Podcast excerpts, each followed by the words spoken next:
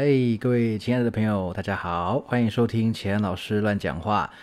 好，大家会想说，为什么这一集没有进场音乐？好，是因为这一集开始前呢，有一些话想先跟大家说，应该说比较紧急的东西啦。好，想先跟大家说明一下，有两件事情。好，其实第一件很紧急，第二件就算没那么紧急，但是想跟大家分享哈。那首先呢，就是要先谢谢大家对于上一集单集的支持。哦，上一集单集的点阅率还蛮高的，然后也相当感谢大家支持我的这个抽奖活动，好，支持我们这个 Rebuilding Milo 重训伤害预防与修复全书的抽奖活动。我在 Apple Podcast 看到大家的留言哈，那个也是很开心。那我们其他上上呃参与呃录音的上面三位译者也都非常非常的开心啊，很感谢大家的支持。那不过呢，有一个地方我没有讲得很清楚，就是请大家抽奖这件事情啊，大家的留言好，那那个昵称的部分呢，就是。蛮五花八门的哈，各式各样的名称都有。那因为我比较不确定这样子，因为那昵称里面我有些我看了知道是谁哈，有些我也不确定是谁，可能是陌生的朋友这样。那所以我想为了公平起见啊，为了比较好分辨哈，是不是请大家再帮我留一次言？好，反正就是一个 Apple ID 好像就留一次嘛，对不对？他就是他可以把你之前的留言洗掉。好，所以说你可以留一模一样的东西，好，你还是要留那个我要抽 Milo，但是请各位加上。你的 Instagram 的名称好不好？Instagram 的名称好，IG 的名称好。那我会想要大家用 IG 名称，是因为，嗯，就是对我来说，现在 IG 的 follower 使用者好像已经越来越多了。好，在上面发布讯息，好像比较多朋友会看到。好，那。我到时候在差不多国庆日前抽奖的时候，我也会把那个抽签的过程放在我的呃现实动态上面。好，那到时候再请大家来看。那我的 IG 是 Andy 七七一一一零哈，在那个 Podcast 的首页其实也有写到。好，那就麻烦各位再重新留言一次，好，然后附上你的 IG 的名称。那如果说你没有 Instagram 账号的话，那麻烦你留下 Facebook 的名称，好不好？Facebook 的名称。好，那如果两个都没有，那是不是留下你的本名？好，那总而言之，就是这个是希望我在抽到奖的时候不要尴尬，说呃两个 ID 我都不认识，两个昵称我都不认识，我不知道该怎么联络你这样子。好，那当然也是防君子不防小人啊，会怕说有些人可能会可能会。冒名来领是不是？好说，哎，这个是我哈，那个另外一个人跑来说，这账号也是我，那这样我就比较比较麻烦了，好不好？好，所以这边跟各位听众朋友说声抱歉，好，那请大家再重新留言一次，然后附上你的 IG 的账号，然后没有 IG 就请你留下 Facebook。好，那没有 Facebook 就留下本名，好，或者是本名加上你的，让我知道有办法知道你是谁就好，好不好？好，那为了补偿各位哈，我决定呢，在我送出去、抽出去的两本书里面呢，加上我的签名，啊，没有开玩笑的哈，那个这样都没有人要了，这样就没有人要了。好，那因为那个我抽出去的书，那个书我都还没有开封，哈，它的那个外面那层包膜我都还没有撕开，那个精装本，哈，是精装本的书，我都还没有撕开，好，所以。你放心，我不会在里面签名哈，我也不会在里面动任何一笔好啊。当然，如果有人要要我签名的话，我是我也是很乐意的。好，不过说真的啦，为了要算是补偿各位的这个，就是说麻烦了各位听众哈，我再加码多送一本书。好不好？我再加码多送一本书，那那本书也是我自己翻译的，我就先不讲是哪一本。好，反正我们一样，就是你留下我要抽 Milo，除了原本抽出的这两位好可以获得这本书的听众朋友之外，我再额外多抽一位，我再多送一本书给各位。好，那这个是呃我的不好，好我的错，很抱歉。好，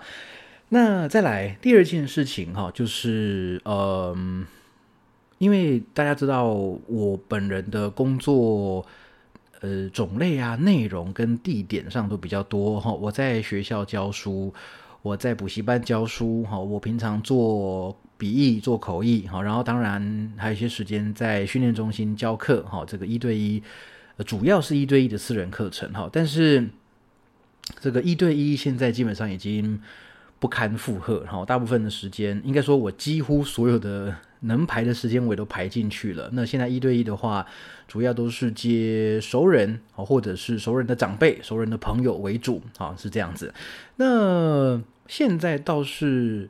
虽然说空出了一些时段哈，但我在这些空出时段，我现在在试办一个团体课程。这团体课程呢是为期。四呃，就是说四次啊，一个礼拜上一次课，一次两小时，所以一期的课是八个小时这样。那我开课的时间都是在周六跟周日。好，目前呢，这个第一期的团班已经开始了，那它的时间是星期六的下午四点到六点，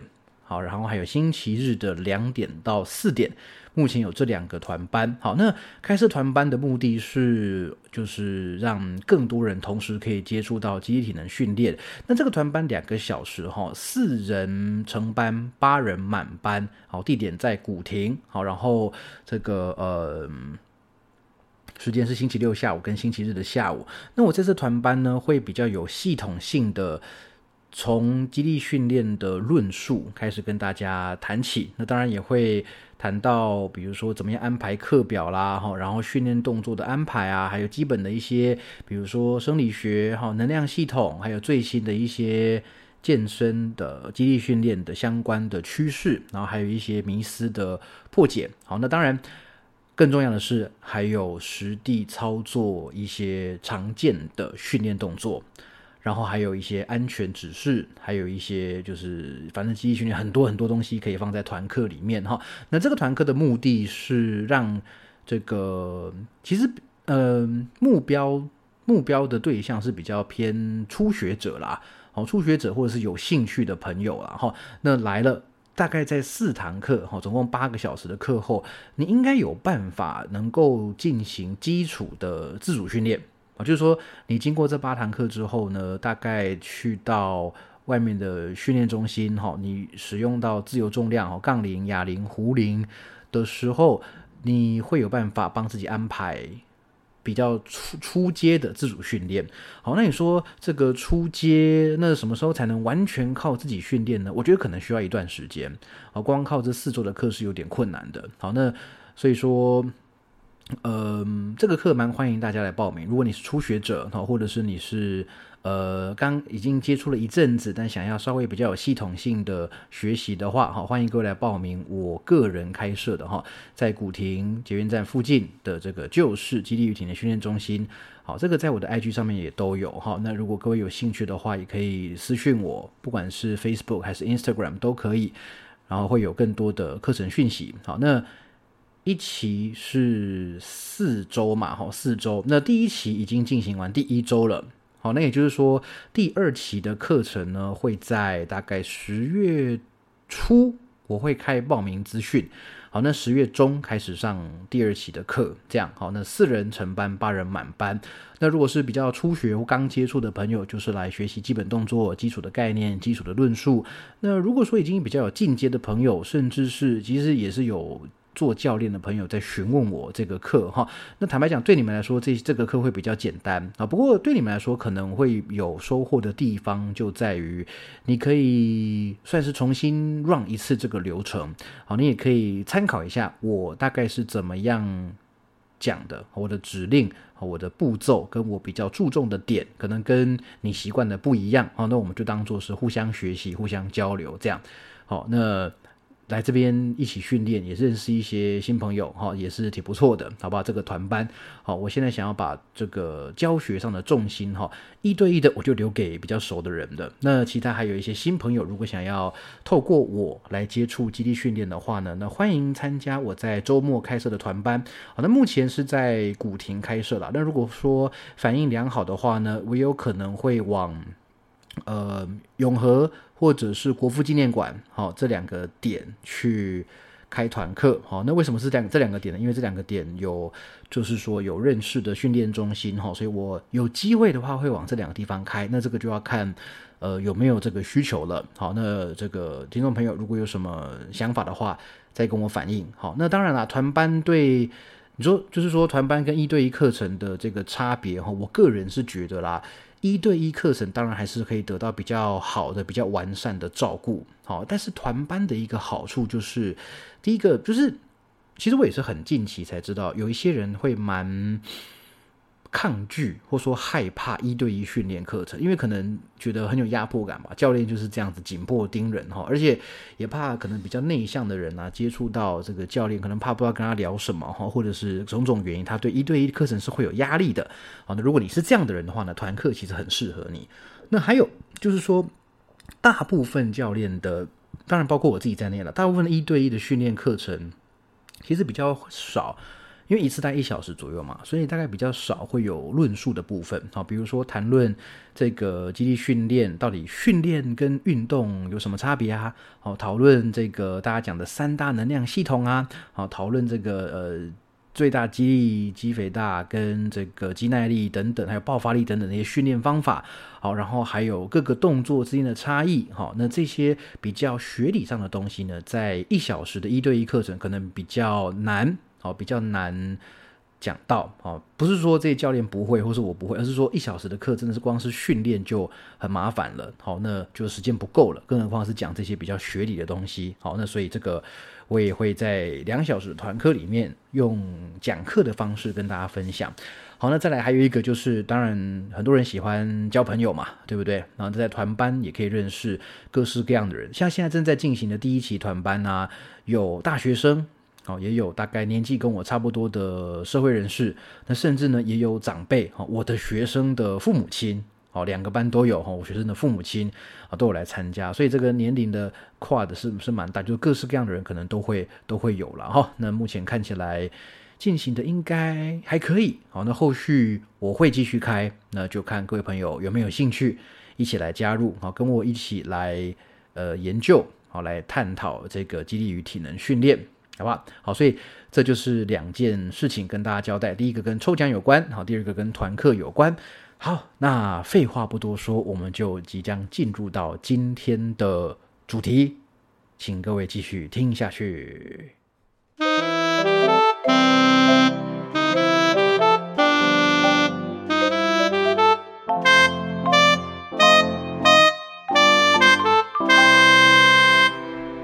嘿，各位听众朋友，大家好，欢迎收听钱老师乱讲话。如果喜欢我的节目，一样请大家记得按赞、订阅、分享，还有在 Apple Podcast 留下你的五星留言，告诉我你对节目的看法。当然，也欢迎大家私讯，透过 Facebook 或者是 Instagram 私讯来。呃，告诉我你对节目的看法，或者是你想要再听听怎么样的主题。当然，不要忘了还有一个单次小额赞助活动，请启安老师喝杯茶，继续乱讲话。这是一个单次的赞助，那呃金额当然就是由大家决定，好让我可以有更多的时间精力来访问更多厉害的人。其实有时候，嗯，其实录节目本身并不花钱，但花钱的是一些想不到的小地方，比如说像通勤。停车有时候要租借会议室，因为不一定会有场地可以用啊，所以如果有这个想继续听更优质节目的话，也欢迎大家可以来继续赞助我的节目。好，今天一样是优秀教练系列，今天访问到的是呃我敬佩的学长，我的好同事吴金如，艾手教练，艾手你好，大家好，我是艾手教练。艾手教练的招牌之一就是可以做全台语教学，哈。对，没错，很厉害。那呃，相信如果有在怪兽训练的课程来上过课的朋友，应该都知道、都认识艾手教练。然后，那呃，这一集当然，我我我们两个也算是比较比较比较比较熟一点点啦，哈。就是有时候，嗯，毕竟在公司遇到大家还是会聊天，哈。那艾手教练，你当体能教练多久时间啊？我大概体能教练的话，其实算起来的话，大概就是从怪兽开始，这样的话大概快七年，六年多，对，差不多七年。如果怪兽算起来，七年哦，对，从大学遇到老师之后，然后怪兽训练开始到现在，所以他可以说你的第一份工作。可以这么说，就是很正式的这样子。OK OK OK。对，哎，这个应该没有什么不能讲哦。大家遇到你的第一个印象，可能都是说，哦，原来 S 这么年轻哦，啊，对，就是这样，大家第一个印象。第一个印象在那个很多啊，之前的学员啊，甚至有一些认识我可能一阵子的朋友，然后其实从来可能都没有讲到这年龄，然后干嘛，然后一个在那个这种聊天下，突然可能谈到某些事件，他都会说：“等一下，你刚刚说的事件，你是你大学的时候。”所以，ISO 你到底是几岁？这样子，然后大家就终于知道，终于对对对，都被我这个比较成熟的外表给这个欺骗了，这样。成熟、力量又强，然后又有家庭，然后有房有车，人生的楷模就是你。哎呀，没有没有没有，就是那个肩膀的压力要扛的。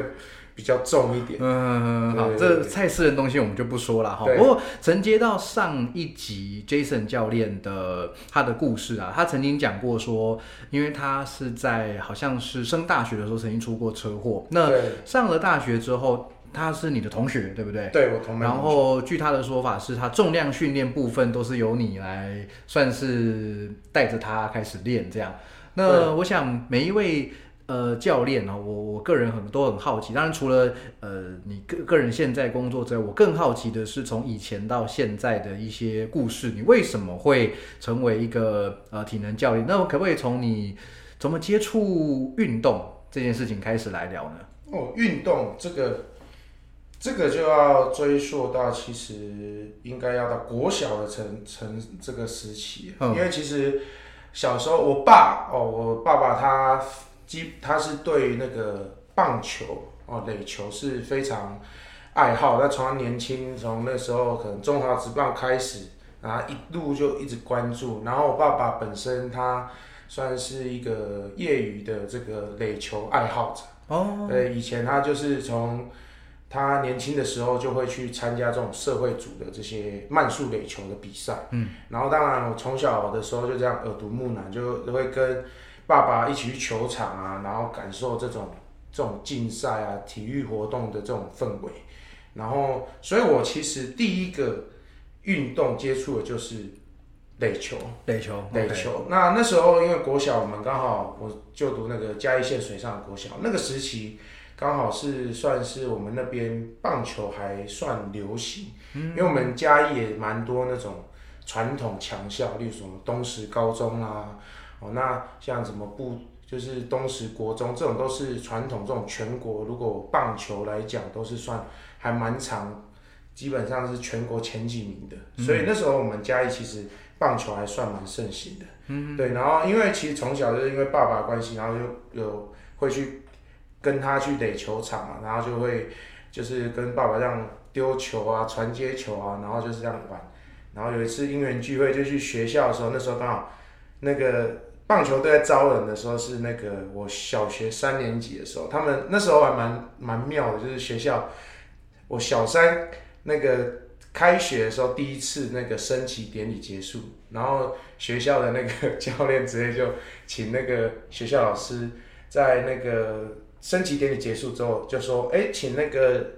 小三的那个男生同学。然后等一下那个典礼结束的时候留下来，全部，全部哦，全部哦，就留下来，那时候留超多人的。然后他是先留下来之后，就说，就他是用那种很大范围的那种，有点这种方法，就是说，哎，平常有没有大家有接触什么球类运动，像棒球、垒球的啊？然后有的就举手啊这样子，然后或者是平常比较有在做这种运动活动的，然后就留下来，然后留下来就。很妙，那他就稍微，他们就很快速，就是筛选了一下，然后就可以看起来就觉得，哎，比较运动细胞干嘛？然后筛选，然后后来反正就留下可能大概 maybe 四五十个人，嗯然后这个时候就很好玩，他们就带着那个棒球队的学长这样子，然后就发手套，就发棒球手套，嗯，然后发棒球手套就开始，哎，跟那个学长这样传接球，嗯就这样丢丢丢，哎，觉得还不错的，然后就这样留下来。然后我就因为这样子被选上，因为跟爸爸有那种传接球的经验，所以丢起来蛮顺。然后就那时候就这样默默就跟那个学长这样传接球啊，接的还算顺畅。嗯然后就看到那学长就一直跟那教练点头，OK OK，嗯，这个可以哦。对，他说这个这好像 OK 哦，然后就这样就是被选上棒球队，哦，就莫名其妙就是莫名其妙就选上。是棒球，不是垒球。棒球，因为那时候是那个都是少棒，啊。对，所以到时候那那时候是没有垒球，那所以我就是变成因为这样进入棒球队，后来就接受这种正规的棒球训练。哦，所以你是从第一个接触的运动其实是棒球，对，其实棒球，垒球或棒球。对，。垒球、棒球，哇，那这样你也算是在球场长大，球场打滚，球场长大的对。还蛮妙的一个嗯一个，我觉得现在回想起来也挺棒的一个回忆啦。真的耶好，那进到棒球队之后，呃，练习或是比赛的过程是好玩的吗？还是你在那边待了其？实其实大概我们是在棒球队，我大概待了两年。那这个两年是蛮妙，就是现在回想，因为现在自己是做这种记忆体能教练，然后这个时候就回想起当初这些这种专项运动的经验的时候，就会想到老师常讲的，那时候刚回国，老师都会说，呃、国内其实很多这种专项运动啊，其实没有很重视这种基础的激励体能的这种训练，都是用可能比较那种土法炼钢啊的方法。那其实我就是深受其害的哦 那个幼小幼小的幼苗之一，所以是很糙的意思。很糙，就是现在回想起来，就是完全没有章法的这种训练。哦，哦，就是那时候，因为我记得，就像我刚刚前面提到，就是哦那种我们嘉义的那种传统强校很多，那当然就会找一些可能比较有名的教练，那我们就不说是哪些学校，可是大概可以推测出来。可是就是那种教练来，哎、他基本上就用那种他们的平常怎么可能带国高中，然后就直接带我们。嗯那来就很妙啊，就是来就先跑操场，嗯，就是以前就看什么项目都先跑操场。像各个球队都是这样子。对，就来哦，练习前啊，跑操场热身，先先跑个几 round 这样，嗯，然后来就开始专项的东西。那专项像我之前的位置，我是第四棒，然哦，后一垒手。那因为我们这种体格关系，所以那时候是第四棒一垒手。哦，所以你从小就比较壮硕一些嘛？壮硕，对我因为那个，其实我以前是很瘦小，那因为那个带出去，我爸妈算高大，然后就这样子出去被笑，然后我爸妈气不过，然后就去某个中药买了一个那个 神秘的什么开脾胃的中药，吃半罐，然后开始就体重体格飞涨这样子。哦，所以我那种我国小毕业的时候就已经一六八八十六公斤，非常大一只，对，很大以只。国小生来讲，所以那时候其实我小三的时候，我记得的话，小三大概我就也已经大概五十几公斤了，所以嗯以小学三年级来讲，算蛮大一只所以那时候那个教练就是把我以就是通常这种体型，他们都是两个选择，要么就是一垒，要么就是本垒冲撞的。最最稳定，对，可是因为因为我我本垒又不适合，是因为我又相对算身高比较高。哎，啊，这样的话，在本垒有一个劣势，就是因为这样好球大会变太慢，啊，对，OK OK，所以他们通常那种本垒手选择都是会比较粗壮，然后可是身高相对没那么高。嗯，对啊，他因为因为这种他那样这种好球带，他其实也是蛮妙的啦，就是这种选择是这样子。他在在太大的时候，他好球带其实是宽，可是他会变说，他觉得我的可能一些限制啊，那种他们那种那种瞬间反应，哦，对，啊，他那种小选手他起来，他反应其实比较快。嗯嗯，啊，所以我后来是被放去一垒，因为他可能那种瞬间接球，他们有那种要刺杀啦，要那种预防盗垒那种，所以这样传一垒，你目标很大，对，目标很大，因为好处呢，嗯。哎、这样很大就很好传，对，因为一垒手其实，在棒球场上其实接球的机会是蛮多。对对。因为很常常打滚垒那种滚地球干嘛的，你要传，目标很大就很好寻找。没错没错，对啊，所以我们很多这种训练的过程，就是例如说要那个教练会打击哦，那种打球滚地球，然后你接到先回传给队友，然后我就跑回一垒，然后再接，嗯就是这种这种过程。OK，可是我们这种超的过程也是那个量是很夸张，就是我们那种接球都是以那个一篮一篮这样子算，就是一篮那种大概平均大概差不多六十颗左右，然后那可能基本就是接两篮。然后那种是真的就是都是我们训练就是都是那种大太阳的时候，因为我们那是户外，那是户外的运动，大太阳情况下，然后你一次的量就是这么大。那恐怖的是，那这样就是你万一漏接了一颗，就是要再加一篮，一篮哦，对就是一篮哦，就是六十颗这种、这种基数这样，哎、漏一颗，所以以前练的时候都是这样，不小心漏接一颗，眼泪就是先掉下来，天哪！就真的是喷泪这样子，因为就开始哭就完了，接不完了。对啊，然后那教练就会开始骂，哭什么？因为我们带那个什么高中生，他们都是一车嗯什么的，用那个他们是用那个购物车，大卖场那种购物车 推车装那个棒球，对，那个就就是上百颗那种，当然就是哎，就是一次的训练量就大概这样，啊，你漏掉就是直接以这样为一个基数去增加。哇，所以真的是复制了那种，哎，那根本就是带什么少呃少棒、轻棒选手的那一种规格在对对这种小小小学生第一次接触这种专项运动，然后用这种方法。好硬哦，对，然后就所以那种训练量是很恐怖的。嗯那那时候我们就是哎、因为爸爸关系，所以对这个也还算有兴趣，然后就去抄，就这样呃，就也是乖乖的这样练。可是到后来就是，因为默默的发现队友越来越少，啊，我不愿意。因，为太超了，嗯 然后大家就有各种哦那种原因说啊，因为可能要现在爸妈要专小孩专注学业啊，所以现在不适合练啊，嗯。可能就各种原因，然后就发现一开始棒球队很多人，那种可能二十几个这样，然后慢慢的哎越来越少，十几个，到后来就是因为我们剩下的练习人数连一个正规的基本人数都不够，因为至少棒球场上要有大概九个。光场上就要有九，光场上要九个。对，我们那时候最印象深的练到后来剩加五剩五个人，全校？对，全棒球队，就每次练习大概就剩五个人到，哇靠，每次练习五个人到，嗯。对，练到后来就，喂，没办法，没有人了，嗯，啊，就就练不下去。不然一开始其实初级的时候，因为这种方法也有一个好处，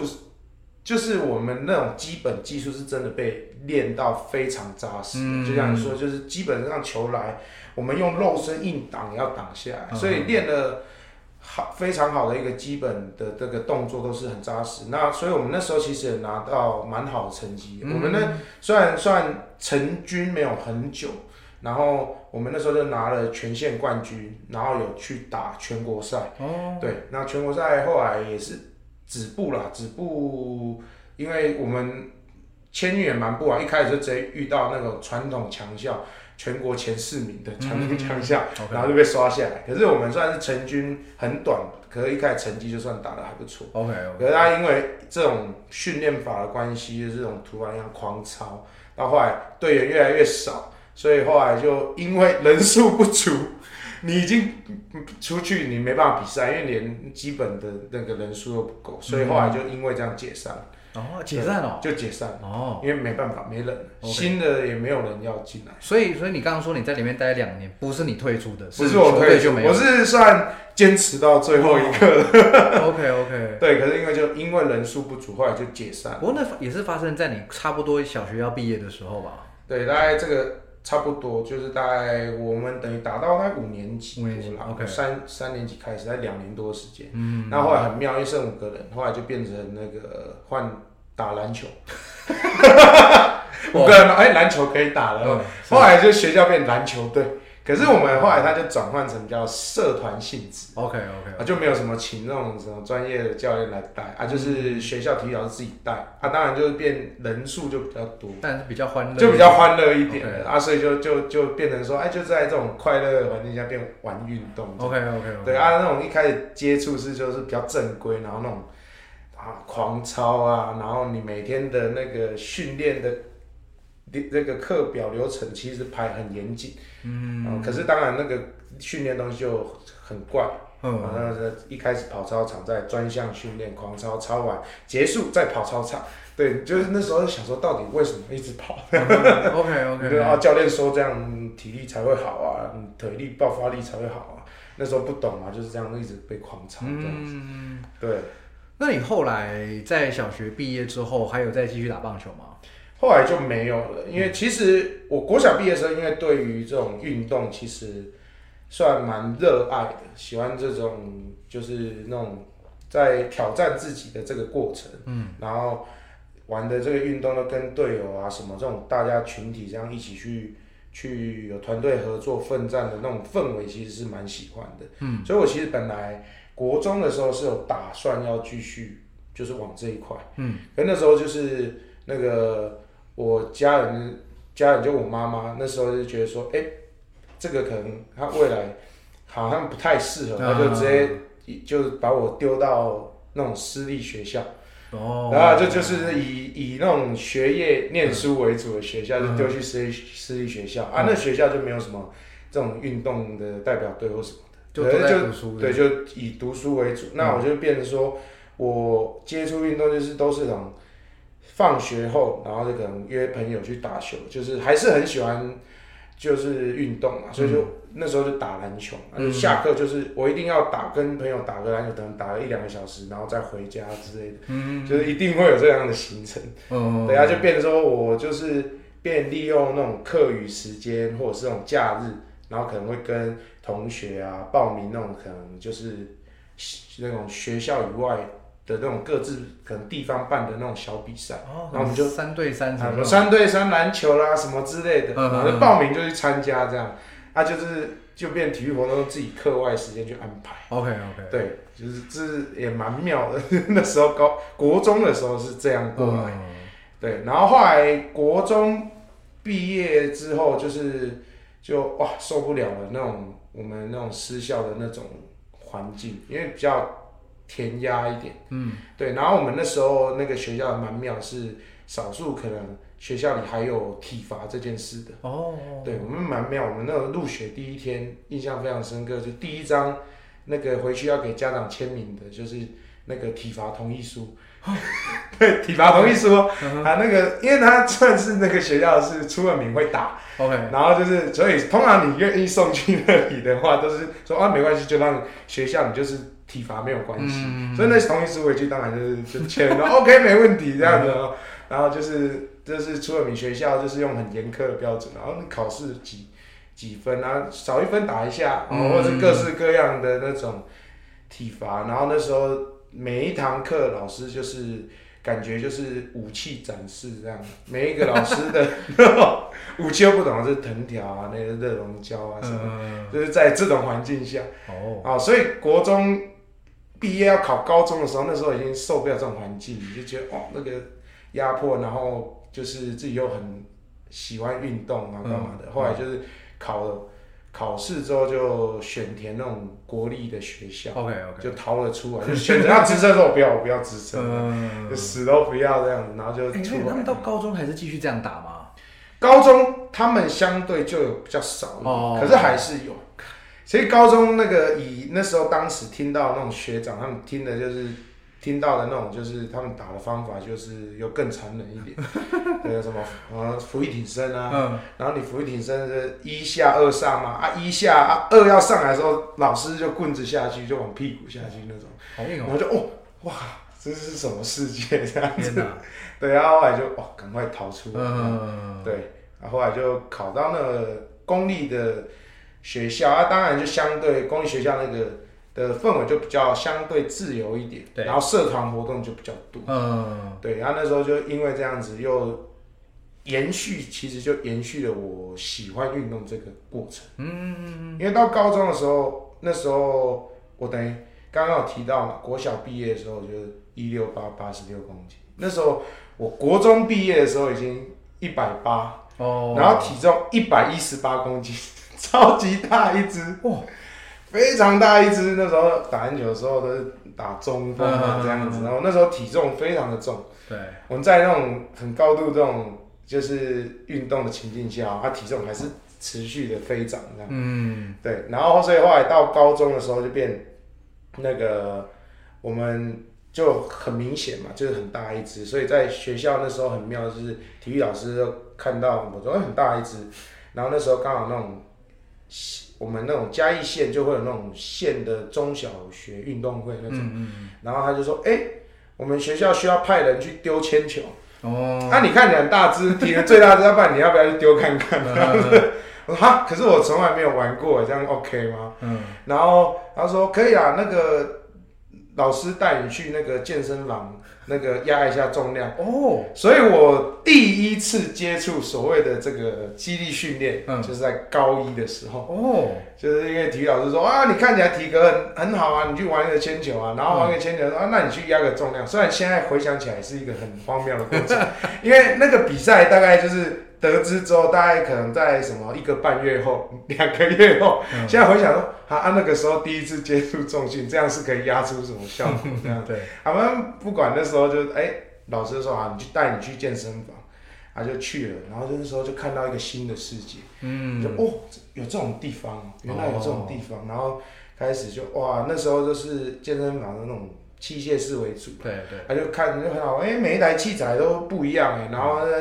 这种练的东西都不一样，觉得那时候觉得很新奇，还蛮好玩的，嗯，然后就在那样子的情境下，就接触到这所谓比较像肌训的东西，然后就这样练一练，然后后来就。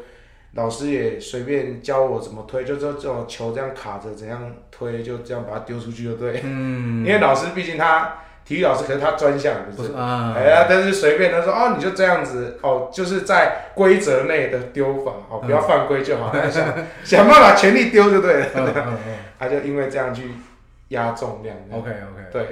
还蛮蛮妙的一段过程。嗯，那你那个铅球比赛有得名吗？我后来得了那个铜牌，哇，这么厉害，还蛮妙，就是去丢，这样使劲全力乱丢。后来那时候我记得我丢，高中的时候是丢，好像是十六磅的十六磅的铅球，哦。我没记错的话，对啊，社会组好像有再重一点，嗯。然后或许。那个如果记错，那个观众是这个专项，可以在留言 让我知道。嗯。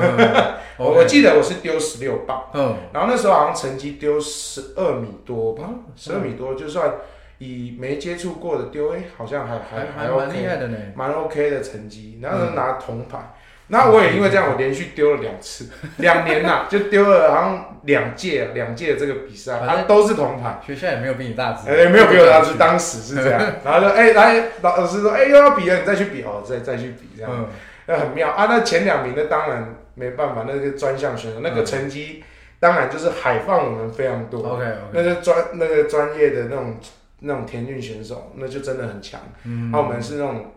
去就是乱丢的，结果竟然还还可以可以可以丢出名次，因为我们那时候记得比赛其实人数也还算不少。嗯，我们那个这个量级是等于，应该说我们这个高中生的也还有大概十几个，快二十个。嗯，对我竟然可以丢出第三名，那时候也是蛮讶异的。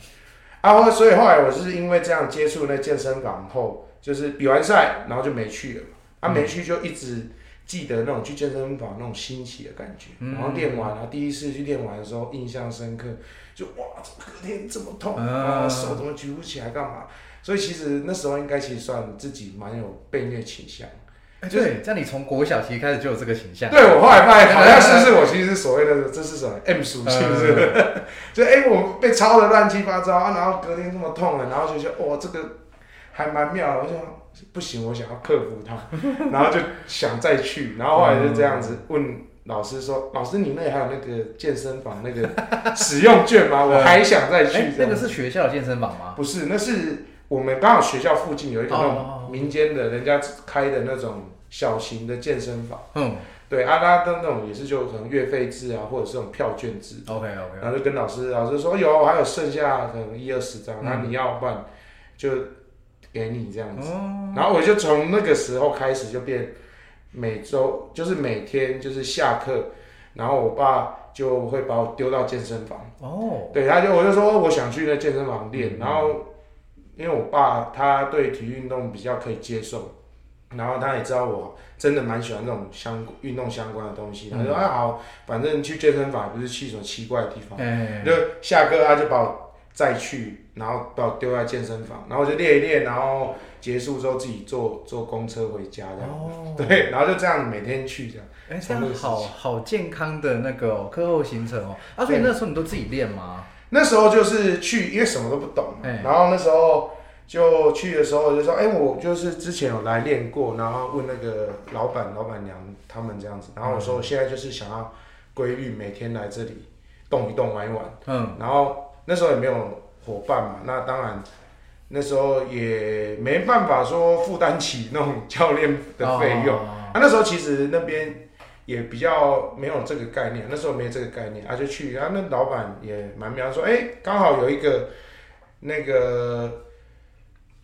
会员是年龄跟我一样，嗯，就是一样，我们那时候都一样高医生，可是他也是从以前就是专项的运动员，哦，他是柔道脚力的，嗯嗯，然后后来他高中他都在那里压重量这样子，然后哎那他跟你一样大，要不然你们就一起练好了。哦他就介绍他给我认识，这样，然后我就跟着他，然后跟可能健身房前辈，然后就开始压重量，嗯，然后那时候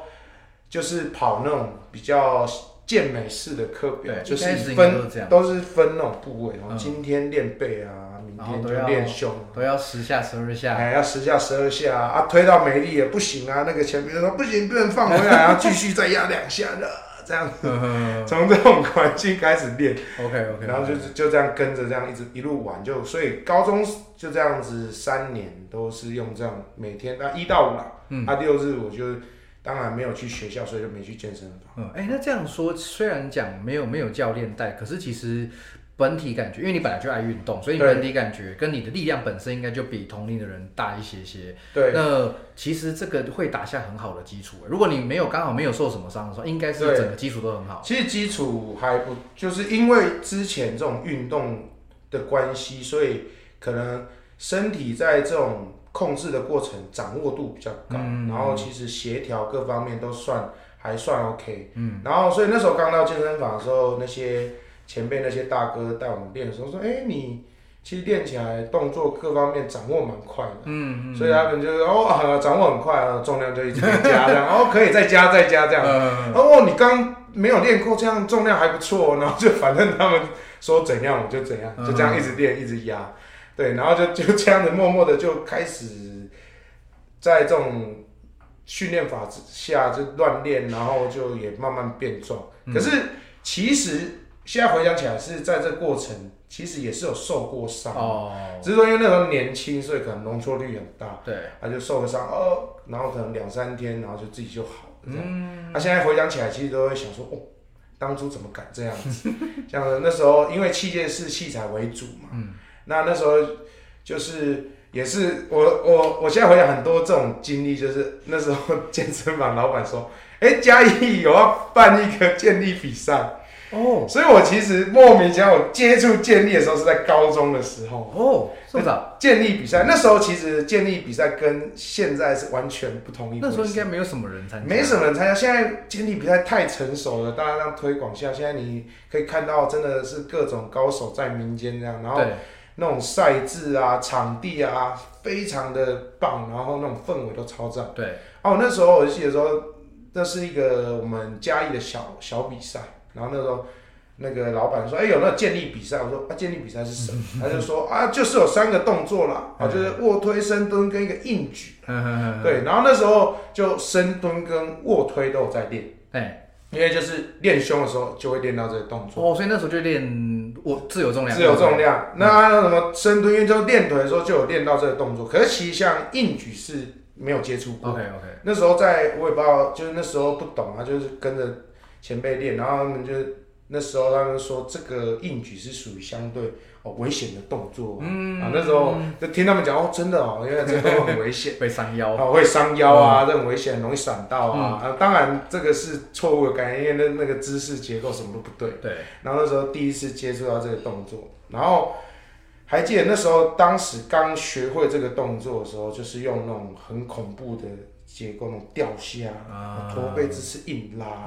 然后那时候也是这样，第一次玩，我重量其实也还不错，就乱玩，然后那时候拉在一百七。靠，可是现在看到，就是想说，哇，怎么敢拉这样子拉？啊因为这基本上是用吊杆的方式硬干上，硬干上来。那个谁现在那个就觉得，哎、那椎椎间盘没有喷出去啊，真是万幸。嗯，可是就因为这种乱拉的过程中，就是很容易那种常常下背痛感嘛。哦，啊，他们说哦没有啊，是正常的啦，这个动作就是会练到那里，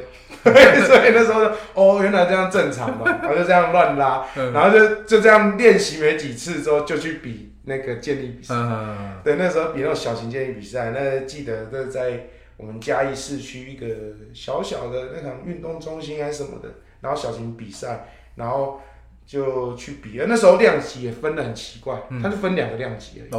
哦哦，那时候我记得好像七十五以下跟七十五以上，哦，就这样子分而已。现在现在的赛制就非常成熟，就是量级是分的很清楚。对，那那时候就就两个量级，男生就是七十五下、七十五上这样、嗯。啊。想当然，我当然就七十五上，对。然后就这样去比这样，对，然后就这样乱拉哦。我那时候竟然还就是比后来得到第二名，哦对，后来得到第二名。那个当然小比赛啦，那没那可能人数就可能就大概三四十个人，可是就乱拉，然后用那种奇怪的姿势啊，嗯然后乱玩，然后就得到名次。那时候到比完，我都还不知道建立这到底是什么运动，就 哦，原来就是这样子，就是有三个动作这样玩一玩。我还那时候一度以为说，哦，是这这个比赛以后会有不同的动作，哦 那时候这是完全没有概念。OK OK，说哦，原来这一次比这三个这样，嗯然后但是下一次会有不一样。哦。后来发现不是这么一回事，OK OK，哇，你接触建立这样算很早哎，很早，可是就那一次之后，其实就也没有规律的练这个东西，嗯。就是哎刚好有那个比赛，OK，那当然就是比赛，就是他办完之后，因为他就很小型比赛，所以其实每次要办的时候，你要参加人，那就是那个主办单位就找这种加一啊，到处健身房说，哎、你们有没有会员来支支援一下啊？嗯。啊，我就是这样情境下，啊，去有点那种冲人气，然后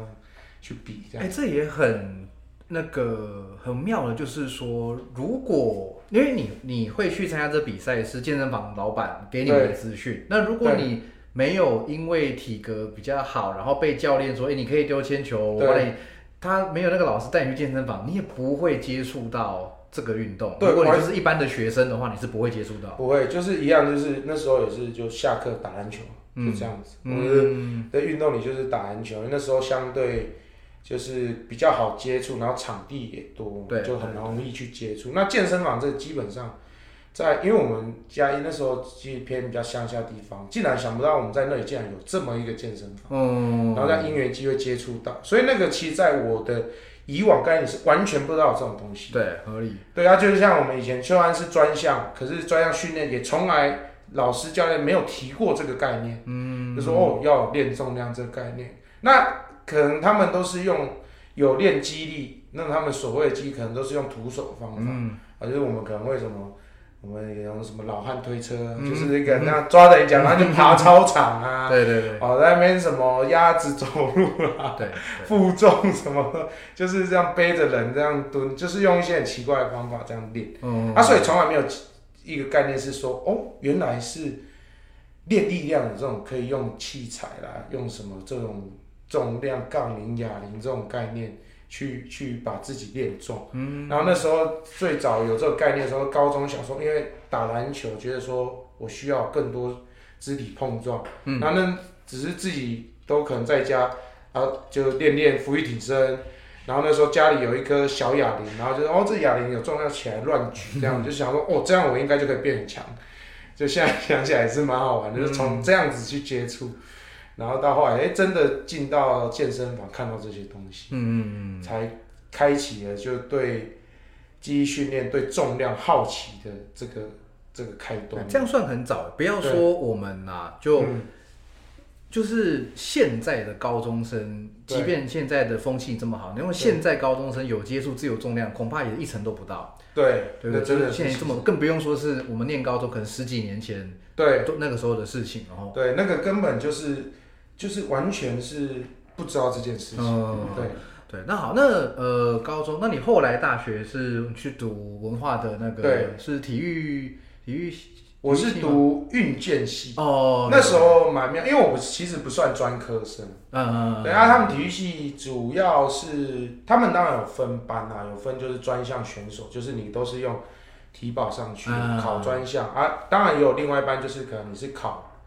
就是学校就是考试进去的，可是他们也是有他们的一些可能需要去测验的东西。那那时候刚好文化大学出现了一个新的科系，就运动与健康促进学系。嗯，哦，这个是非常的长。嗯，那那时候我刚好是读第二届，刚好这个科系成立第二年。哦，对，然后那时候就报考，它就是也是有，就是一些简单的体能测验啊，就考一些很基础的东西去啊，然后什么，我记得我那时候考的时候什么单脚臂足力啊，哦。闭眼啊，闭眼的单、单足力，啊，什么站立你要看可以，有什么一分钟就满分，嗯嗯，折返跑，嗯。然后还有什么东西，就是现在啊波比跳，对，就是有这些一些奇怪的测验，他测试哦过了，然后再加上你可能那个考大学的那个成绩，然后推甄面试这样，哦，那就上。然后那时候发现，哎，其实这个科技，我们那时候系上所有老师也是都是体育系的老师。那那时候其实他们的定位是有一点是，他们另外拉出了一个科系，然后想要去就是教学这个科系是否比较有点业界那种感觉。哦，它是蛮明确，就是我这个科系就是教就是运动健康相关的东西嗯啊。那体育系就会还比较多那种纯纯粹的那种专项，嗯，好的，你是田径的、柔道、棒球、篮球那些，嗯，那他这个科系一开始拉出来，就我们系上就很多，就我们也有分专长，嗯，就例如说那时候叫体适能队，嗯，那时候我刚进去的时候，我是刚成立的那种体适能队，那时候我就是带那个教授说，哎、你看起来有在健身，那也是很妙的。他说，啊，你看起来有在练，哦，有稍微晚。好，那体适能队就给你带了。啊，哦，给你就这样。哦，他就说直接给我带，哦，他有没很很妙？我说啊，那带手？他说他，就是你们每天中午啊十二点的时候，就是来学校健身房，然后你们就你教你同学怎么练这样。哦，那时候还没学长带哦，嗯我就莫名其妙说，好，可是我大一刚上来，我我我就只有我带吗？真的假的？嗯，他说有啊，可以啊，你看你的体格应该是没问题而。且那时候你学长也只有一届而已嘛，对啊，就一届。嗯，啊，那时候其实我们系上是比较夯比较多的，因为那个系系上的老师的关系，主推有氧、有氧、啊有氧运动，就有氧舞蹈，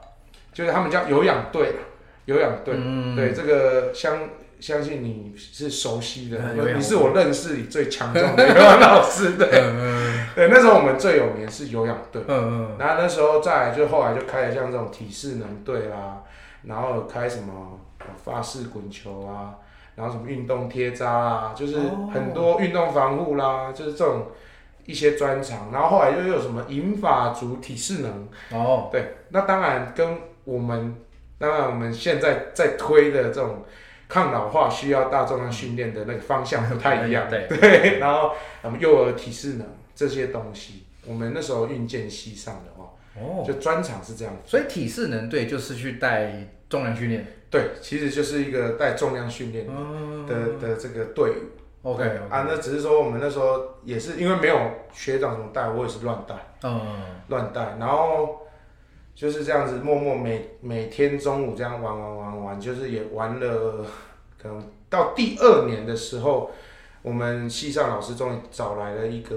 学长。嗯，啊，那学长就是体育系的学长，嗯然后他就是他是健美专长。哦，啊，健美专场，然后说说，哎、那这请这学长在中午来再教你们一些重量训练的东西，这样，嗯。然后去又稍微比较有系系统一点去带啊，不然就是一开始就是啊选这专场，因为我们就是进去一定要选，嗯，你不管你就是要找一个专场去选择，然后就开始练，然后那时候我们是。就是自己摸索，嗯。大一的时候，因为一进来，然后说我带，我说哦好，好然后我就照着以往高中时那时候练的方法，这样子嗯就跟同学说，哦那我们就设定就是也是这样子练。对啊，而且那时候又没有太多的书或者是网络资料可以查哦，对，那时候其实实资讯相对少对啊，啊，当然可能有的话就是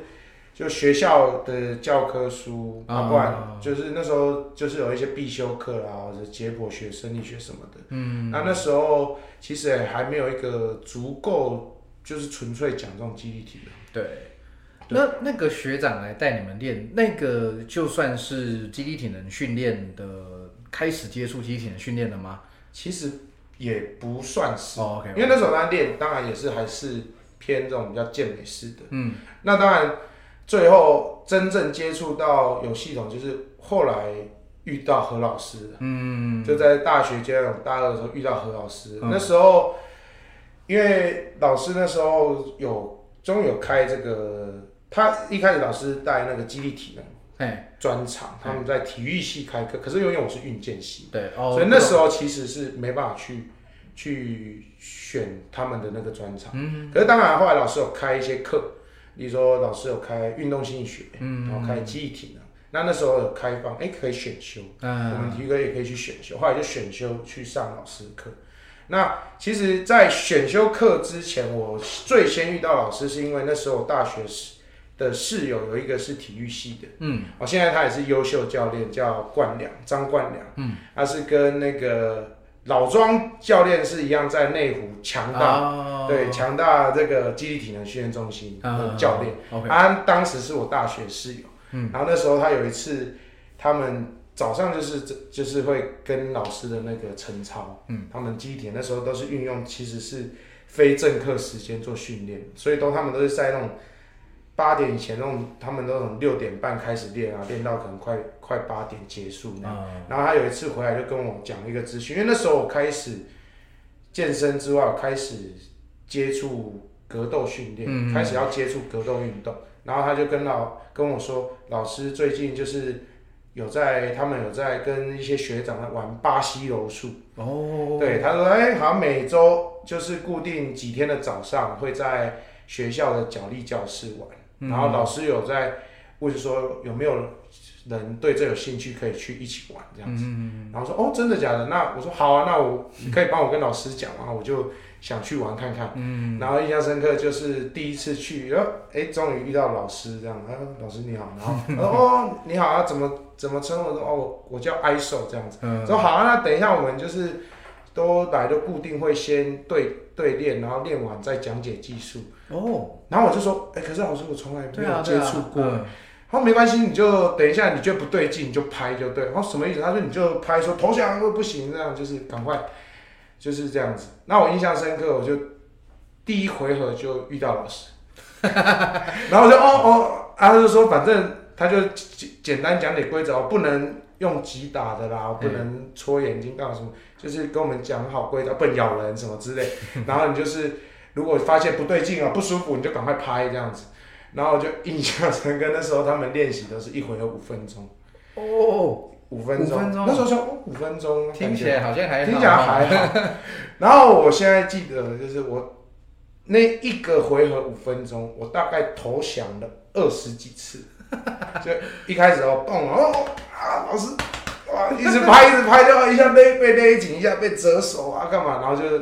乱七八糟，被折的乱七八糟，然后就只记得全场我就一直拍一直拍一直投降这样。然后当下五分钟结束的时候，我基本上就是瘫软，就是印象深刻的哦，原来巴西柔术就这样嘛，一直被乱折这样是，然后就是那时候其实超级挫折的，嗯，超挫折的，说哇怎么这样？那时候就想说，哎、就是以往的印象，觉得哎、我有在玩运动啊，体格力量可能应该还行，应该不会太差。虽然没什么概念，我想说应该也不至于那么差。而且其实你的体格没有比没有比老师瘦小啊，对，那时候其实其实也不会瘦小太多。对啊，然后就是印象哇被折得乱七八糟这样子，然后就、哇，原来这个巴西手术就是这样的一个过程嘛，然后就就又启动了我那个当初的 M 属性的那个，嗯哦不行，我一定要再去这样。哦，啊，啊，那当那当然第一次去是哦被老师玩完啊，换下一个回合换跟学长玩，然后也是乱七八糟被折了，然后就就这样后来对练完，然后就老师开始讲解哦，真的柔术的技术啊，这样学学。可是隔天真的是一个真的是一个震撼教育，就当下就哦被折得乱七八糟之后，隔天起来那全身像被火车撞过一样。嗯，一起床我说哦，怎么样？起床有困难，就到处痛，哇，脖子也痛啊，这个吞口水喉咙会痛啊，嗯，然后手臂啊、肩膀啊，就是觉得哇，到处都不对劲啊，酸痛的要命啊，然后就 哦，怎怎么会这样子？就是这个这个原来武术就是这样，哦，所以那是你第一个接触的格斗项目，对，格斗项目巴西柔术。哦，那我就先这样子学巴西柔术之后，才开始又练其他的格斗的东西。嗯嗯嗯，然后那时候是这样，然后后来就就规律去练，然后也得知老师他有在带那个记忆体能的那个晨操的部分嘛，嗯他就会去去教那些他们记忆体能专长的人。然后因为我对重量有兴趣，那时候就问老师说，就是因为我们不是体育系的学生，嗯嗯嗯可是对这个有兴趣，就问老师说我们可不可以就是也去参加这个训练这样。哦，然后后来老师说 OK 啊，可以啊，就是这个是不是老师当年在学校开那个他讲那个零学分的对那个必修零学，哎，也没有不是必修，是零学分的，然后然后大家自主的去参加了这样。OK OK OK，然后我就因为这样，哎，老师说 OK，然后我就就去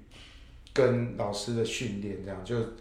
就晨操，然后就去跟跟了一阵子这样嗯，这就是怪兽训练的开端的开端。嗯，然后那时候才知道，哇，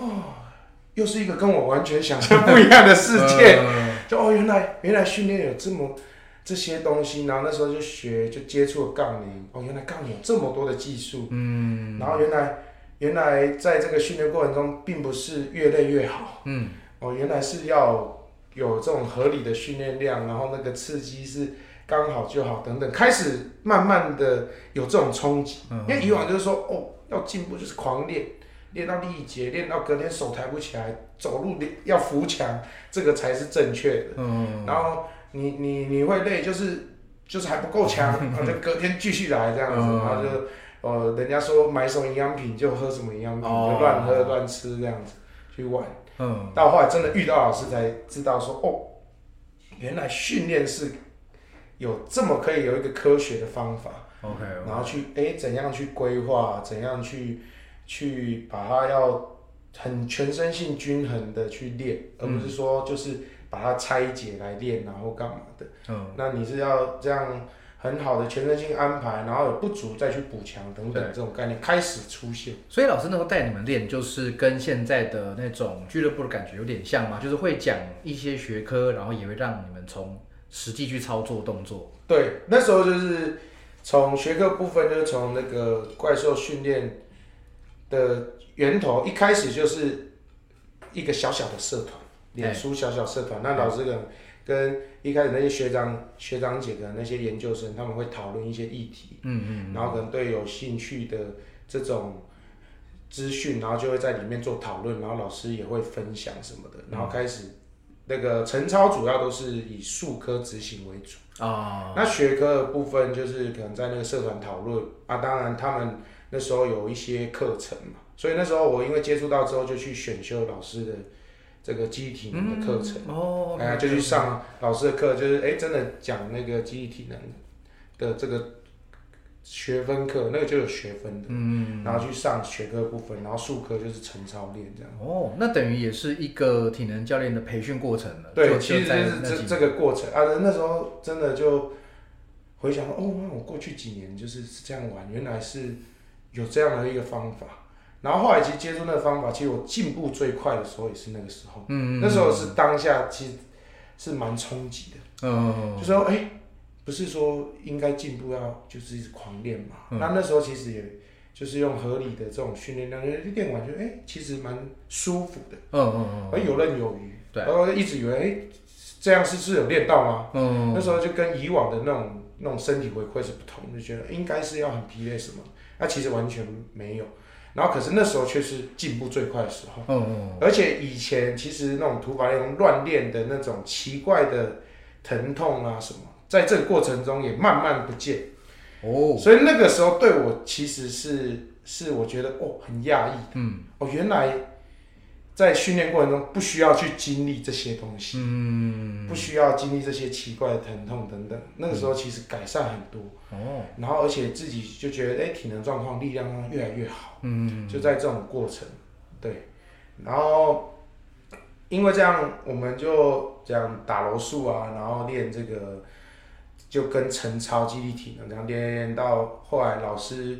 他决定要离开大学这个体制嘛，要想要自己出来嗯做教学，然后那时候就老师就在有一次柔术打完的时候询问我说：“哎，艾索你未来就是对于就是可能要走肌力体能教练这一块有没有兴趣？”哦，老师那时候等于是会自己开始布局未来的一些教练人选。对对对，然后那时候我就说：“哎有啊，我就是其实对这个很好奇。”嗯然后也是接触老师之后才知道，原来有这些方法，嗯，可以这样子让自己变强，而且跟以往其实过往得到的资讯完全不同。对，一个很大的资讯，那个随时每次接收到的都是哦，原来有这样一回事，原来这样，然后就觉得很好玩。嗯，然后那时候老师就告知了我这件事情，我说有啊，然后他说老师就说，哎，那你有兴趣的时候，要不要跟着老师，然后跟这些当时一些学长，因为那时候我就是全部里面最年轻的，啊，对，然后哦跟着这些学长，然后一起老师就是培训你们，然哦后我们之后就是可能会开训练中心。哦，所以他有真特别找了这些你们来，然后就是特别再给你们更多的培训，这样。对对对，就是我们就开始的讲解更多的一些内容啊，学科的讨论啊，然后教学啦、哦，那我们那时候就是很好玩，就是大家就聚集在一块啊，然后分享，老师会给我们一些议题啊或什么，然后我们去分组讨论或什么的，然后去我们实际的去练，然后去跑这些课表，然后也持续从这课表。当中得到什么回馈，然后会一段时间我们就会去讨论什么的。哦，然后就这样一路慢慢的怪兽训练就这样子慢慢出现。嗯嗯嗯，对，那时候就这样跟着老师就哎，就跟着这些学长的步伐。所以那那个时候第一间实体的店是在公馆嘛，对不对？对，就是在那公个时候你刚成立的时候，你你毕业了吗？还没，哦，那时候我其实大二，哦大二。就是差不多遇到老师不久遇到老师，等于我遇到老师大概是大二上学期哎一开始的时候哎，那成立的时候我大概已经大二学期快结束，哦。所以其实准备大三的时候。OK OK OK，出现，所以我其实遇到老师的时间不长，蛮大概一年多的时间。那时候在在学校密切跟老师接触的时候，哦，那这样所以等于说是公馆基地成立可能两年、三年、两年多以后，你才来这边当正职教练，是这样吗？没有，其实从公馆成立我就在，哦哦，那时候就对还在学的时候，你就在这边就在，就是那时候是我算是初始的那这几个元老教练里，算是当时应该算唯一一个还没有大学毕业。啊啊啊啊啊！对，然后那时候就跟着老师，哎，就培训，然后就是课余的时间，就是可能学校没课，我就泡在泡在我们公馆的基地，嗯然后我们就练啊，跟着学长练啊，然后哦做训练这样子。对啊，这提到前面呢，大家看不出我的年纪嘛，所以那时候我其实里面最年轻，因为没有人相信说有我看起来很像大学长这样子。啊，所以因为我在其实，在大学的时候就开始教课，就嗯进到这个公馆基地了嘛，就开始培训，然后开始教学，嗯嗯嗯。然后教学就是因为这样，哎，在这个过程中大学毕业，然后就持续一直到现在，所以那时候才会有很多人问我说，哎，你怎么才几岁？嗯。那因为因为那时候还没毕业就开始。嗯，哦，哇，这样纵观你的运动生涯，其实很多的，你说是巧合啊、缘分啊、机缘什么都好，但是其实你接触很多东西都比很多人还更早一些哈。从接触运动、接触重训，然后当教练，好像都算是起步的蛮早的。对，算是真的是很妙的一些缘分都算起步早，OK，家庭的关系，然后后来你看一开始。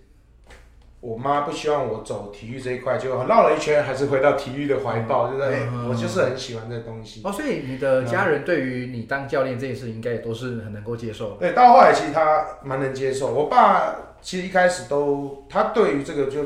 都还蛮可以接受。嗯那时候因为本来其实我爸是警察，啊，对，他是警察，他现在退休了。那那时候本来高中就是念完的时候，其实没有什么想法，嗯，就想说，要、不然我就考警专好了，或哦考警察，然后就以后当警察。嗯，然后我爸说，你不要看，你爸现在是因为已经已经准备要退休，比较爽，所以你觉得好像警察好像蛮稳定的，不错。可是你要想，当初爸爸年轻的时候是日夜是颠倒的，嗯嗯那种执勤时间是跟家人怎样不能不能，就是那种共同生气很少。嗯然后他就跟我说，如果你可以接受，例如说大家年假放假的时候，那你可能是身上还有任务，你需要去执行或干嘛的时候，你可以接受这件事的话，你就去考。哦，哎，我算爸就跟我讲的很清楚哦。他讲得很清楚，嗯他就跟我说，如果你可以接受这样的事情，然后最简单就年假的时候，大家在放假开心要去找朋友、找家人过节的时候，嗯可是你是身负任务，然后需要去去执执行的时候，你可以接受这种情境，然后或者接受你的这些日夜其实是没那么正常，嗯，然后可能你的任务风险什么相对比较高等等的，你可以接受的话，你再去考，嗯，不然的话，你选你想要做的事，嗯，哦，那时候我爸爸跟我讲这个话，嗯，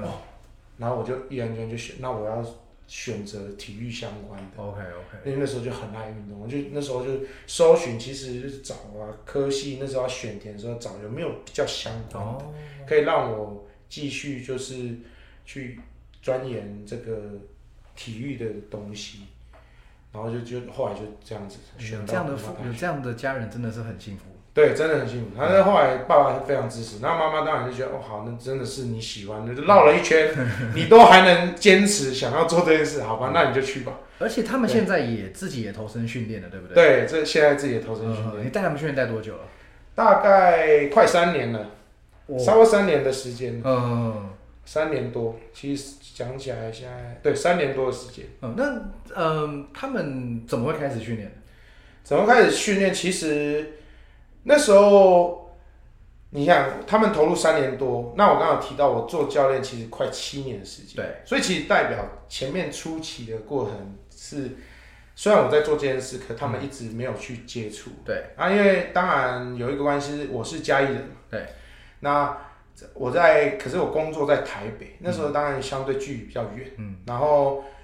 那时候也一直有在跟他们说啊，你们要运动啊，要训练啊。那爸爸一开始其实他的状况我还比较不担心，因为他从以前年轻就一直打球，对，打球打球啊。到后来，当然他们球队是开始没那么多人，他后来就也算退役没打，嗯，就就变没有一些体育活动就比较少，嗯。那妈妈的部分更不用讲，她的活动都是比较静态，就基本上没有什么这种。体育相关的活动，那那个时候我就说啊，你们要练啊，就是你们不能说就是生活中是真的只有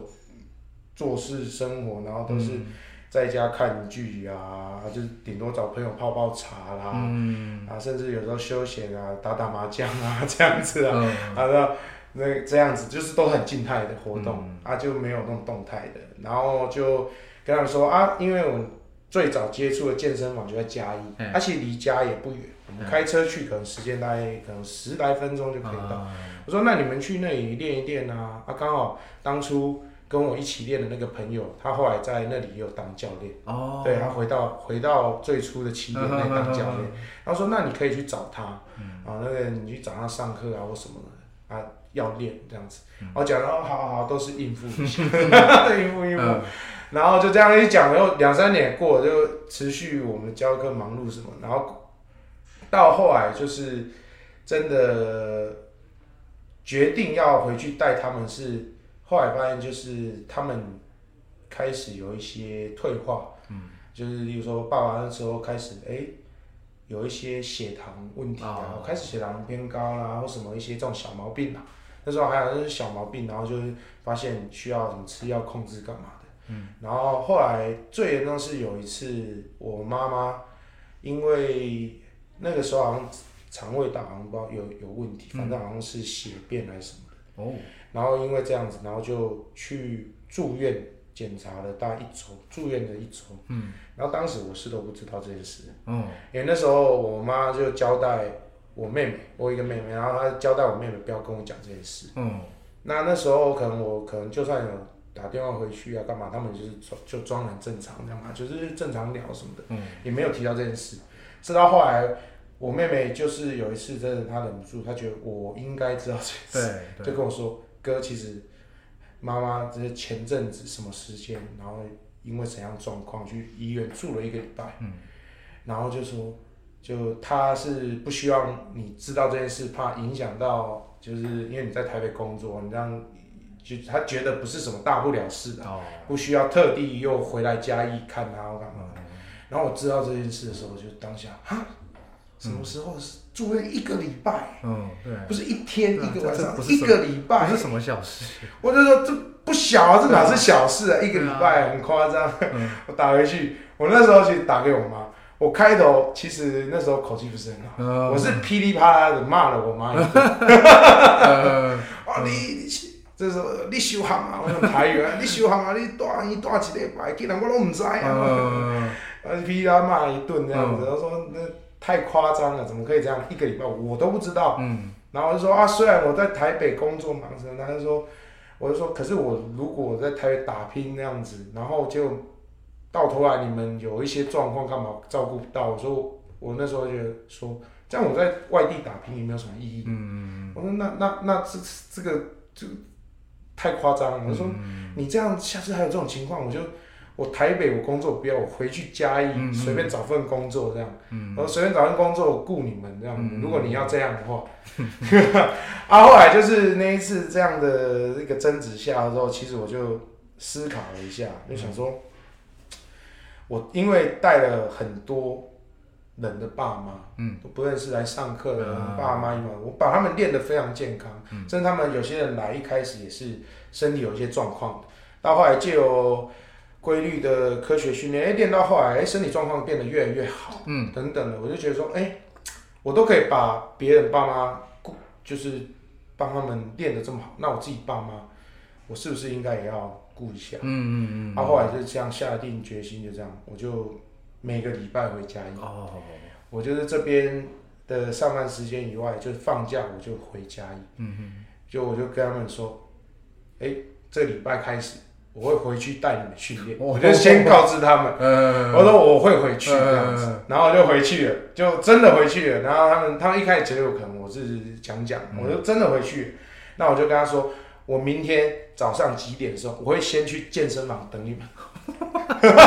我是有点半强迫症，就是啊强迫中奖，就是我明天就会在这我当初练的那健身房，嗯我会到那里先等你们。哦，好帅哦，太帅了，我就跟他说我几点，然后我会直接我会先去准备，嗯我会把场地什么我先准备好，嗯然后我在那里等你们。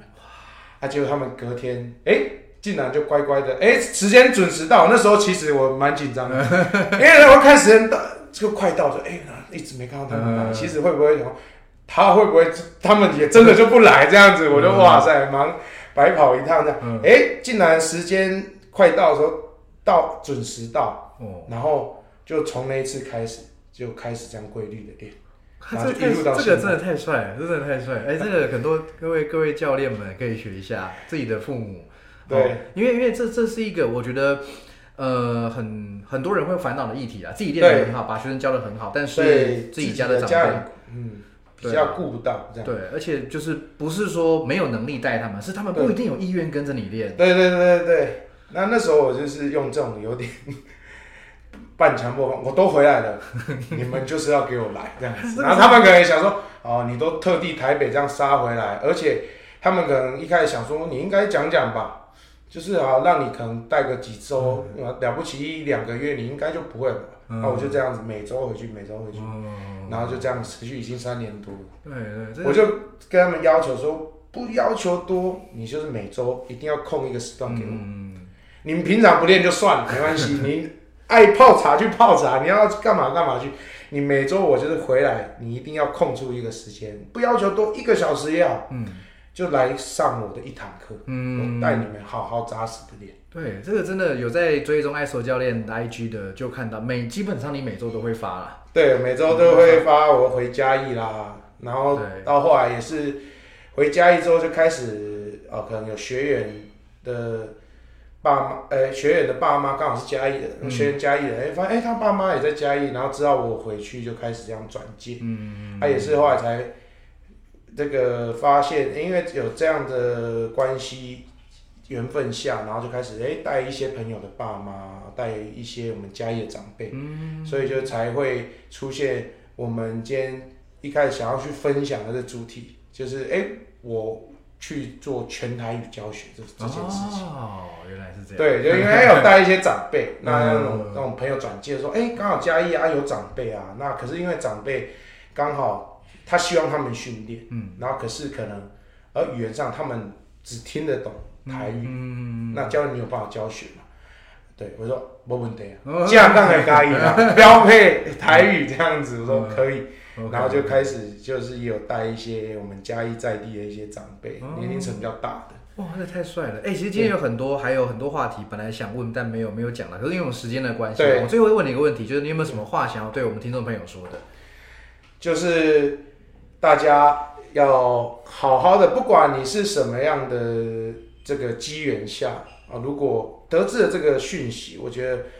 可以去尝试看看啊，去接接接接触这个科学化训练，嗯嗯。把自己在这个堆叠这个训练堆叠过程，去更认识自己，然后去成为最强版本的自己。最强版本的最强版本的自己，然后也有有机会的话，我觉得你家人可能有这个需求啊，那你可以呃，可能寻求各种方法，嗯，哦，可能有能力的，如果可以带他们练，我觉得这个相当好。嗯，我觉得在这个过程中，其实也会让彼此的感情更好。嗯，那其实以回想过往，可能这些。过程中，其实跟自己的爸妈什么的，可能在求学过程干嘛，可能有很多接触，可能不够多。那刚好，我觉得带着他们训练也是一个契机，那就变成说，其实会变得有点像朋友的感觉。在带着他们变强过程中，也可以，呃，一起分享近况啊，什么聊聊啊。我觉得这是一个很棒的过程，很值得去投资。OK，对。好，非常谢谢艾索教练跟我们分享哈。那如果喜欢我的节目，一样，请大家记得按赞、订阅、分享，还有在 Apple Podcast 说一下五星留言。那不要忘了单次小额赞助，请钱安老师喝杯茶，继续乱讲话。我们有机会会再请艾索教练再把一些其他想跟大家分享的再把它讲出来啊。那非常谢谢艾索教练，谢谢，哎，谢谢。好，拜拜。